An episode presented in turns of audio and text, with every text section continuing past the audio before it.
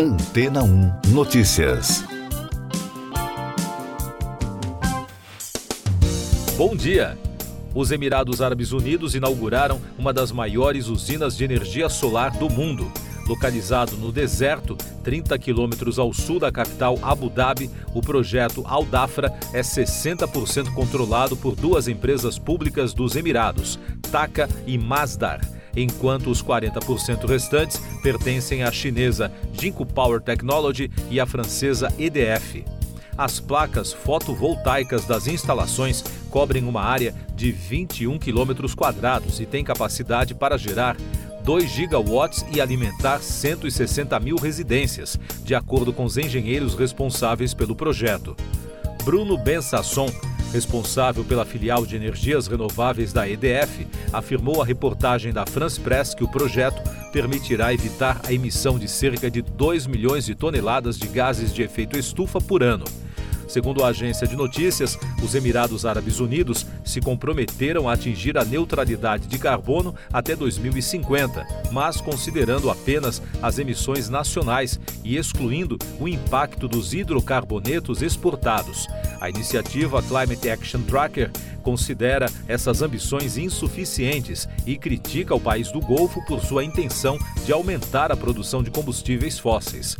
Dubai sediará a partir de 30 de novembro até 12 de dezembro a COP28, a aguardada conferência da ONU sobre o clima. O presidente do evento será Sultan Al-Jaber, chefe da empresa de energias renováveis Masdar e também da companhia petrolífera nacional ADNOC. Mais destaques das agências de notícias: os Estados Unidos e a União Europeia planejam enviar uma força internacional de paz para a faixa de Gaza após a guerra, informou a Bloomberg. Segundo fontes consultadas pela agência, os países acreditam que apenas discutir a ideia poderia motivar Israel a considerar encerrar sua campanha militar e refletir sobre o que poderia acontecer em seguida. No Oriente Médio, o exército israelense concluiu a revista no principal hospital da faixa de Gaza, uma ação que gerou preocupação internacional pelos civis que ocupam o local. Os militares informaram na quarta-feira que encontraram material bélico do Hamas nas instalações e acusaram os integrantes do grupo que governa a faixa desde 2007 de terem construído um centro estratégico e militar abaixo do hospital. Na Argentina, o ministro da Economia, o peronista de centro Sérgio Massa e o líder libertário e ultradireitista Javier Milei encerraram suas respectivas campanhas à presidência do país em um clima de tensão antes do segundo turno de domingo. Segundo analistas, a disputa é acirrada e cada voto é muito importante para ambos os candidatos.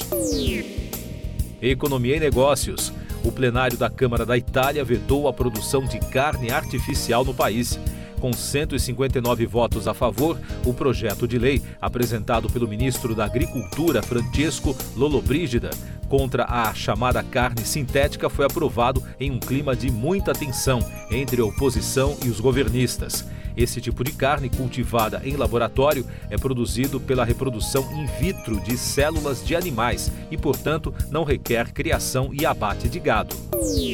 E no Brasil, a pesquisa anual TIC Domicílios, realizada em parceria do NIC.br com o Comitê Gestor de Internet do Brasil, concluiu que mais de 156 milhões de pessoas com 10 anos ou mais estão conectadas à internet, pelo computador ou pelo celular no país.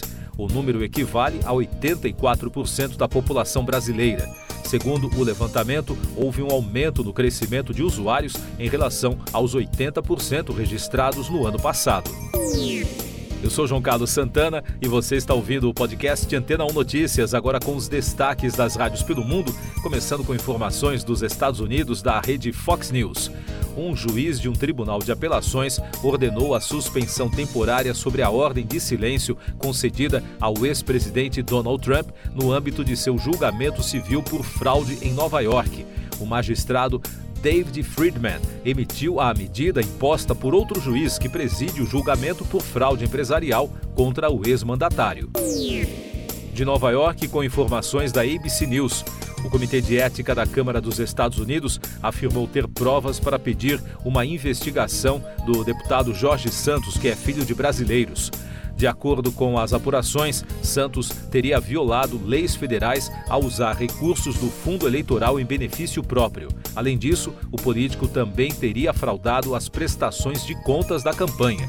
O comitê passou o caso ao Departamento de Justiça, que agora também deverá investigar o deputado republicano. Santos negou as acusações e anunciou que não vai tentar a reeleição. Agora os destaques de Londres, começando com informações da Virgin Radio. Os primeiros ingressos para o famoso Festival Britânico de Glastonbury foram liberados para venda na noite de quinta-feira. O primeiro lote inclui o transporte até o local do evento. Já as entradas para o público em geral estarão liberadas a partir das nove da manhã do próximo domingo. Segundo a emissora, quem não se inscreveu para a compra dos ingressos até o dia 13 de novembro dificilmente conseguirá garantir a entrada num dos eventos mais disputados do mundo desde sua inauguração nos anos 1970. E o destaque da Absolute Radio. Bon Jovi anunciou o lançamento de uma música inédita de Natal, chamada Christmas Isn't Christmas, nesta sexta-feira. A banda de Nova York gravou a nova faixa em uma igreja em Nashville e é o seu primeiro material novo desde que os músicos terminaram os trabalhos em seu 15º álbum, 2020, há quase quatro anos. Siga nossos podcasts em antena1.com.br. Este foi o resumo das notícias que foram ao ar hoje na Antena 1.